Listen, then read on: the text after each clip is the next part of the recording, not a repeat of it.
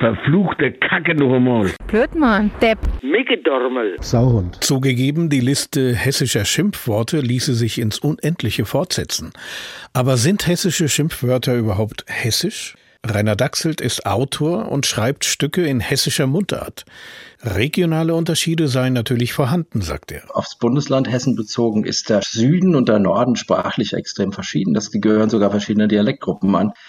Und äh, normalerweise, wenn so in ganz Deutschland hessische Schimpfwörter, also wenn jemand irgendwie sagt, du Dabbes, du Bab sagt, dann ist südhessisch verstanden. Also der Dialekt von Frankfurt, der vom Rhein-Main-Gebiet, so etwa von Aschaffenburg bis Mainz, und da gibt es natürlich in jedem Ort nochmal ganz spezielle Schimpfworte, aber es gibt auch welche, die so in der ganzen Gegend bekannt sind. Gesellschaftlich sind viele Schimpfwörter verpönt, verwendet werden sie trotzdem. Heutige Schimpfwörter widmen sich vor allem dem Unterleib und seinen Funktionen für Sex und Exkremente. Im Mittelalter dagegen waren die meisten Flüche Gott oder dem Teufel gewidmet, hatten also einen eindeutigen religiösen Bezug, erläutert die Autorin Peter Knierim. Sie hat das Buch der Schimpfwörter und Flüche geschrieben.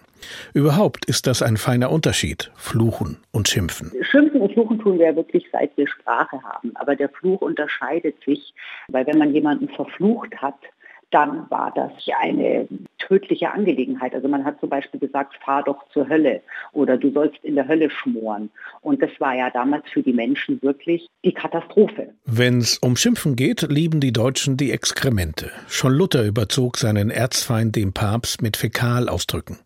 Die Briten bevorzugen eher die sexuellen Funktionen des Unterleibs. Fuck ist auf der Insel das beliebteste Schimpfwort. Und im Süden Europas schimpft man weiterhin eher blasphemisch. Porco Dio, pflegt der Italiener zu sagen. Das klingt furchtbar vulgär. Dagegen kommen hessische Schimpfwörter nahezu leichtfüßig daher, betont Mundartautor Rainer Dachselt. Wenn du zu jemandem Labbedudel, Hannebambel sagst, es kann aber sein, dass das bei jemandem, der das spricht, ganz anders ankommt, denn der weiß genau, wie es gemeint ist, nämlich eigentlich nicht nett. Dadurch, dass der Dialekt insgesamt eher weich klingt, klingen die nicht so. Ja, man merkt es nicht so genau, dass es eigentlich vulgär ist. Es gibt zum Beispiel das Wort Abemik. Ja, das würde auf Hochdeutsch würde man vielleicht sagen Scheißhausfliege. Da klingt es dann gleich sehr vulgär.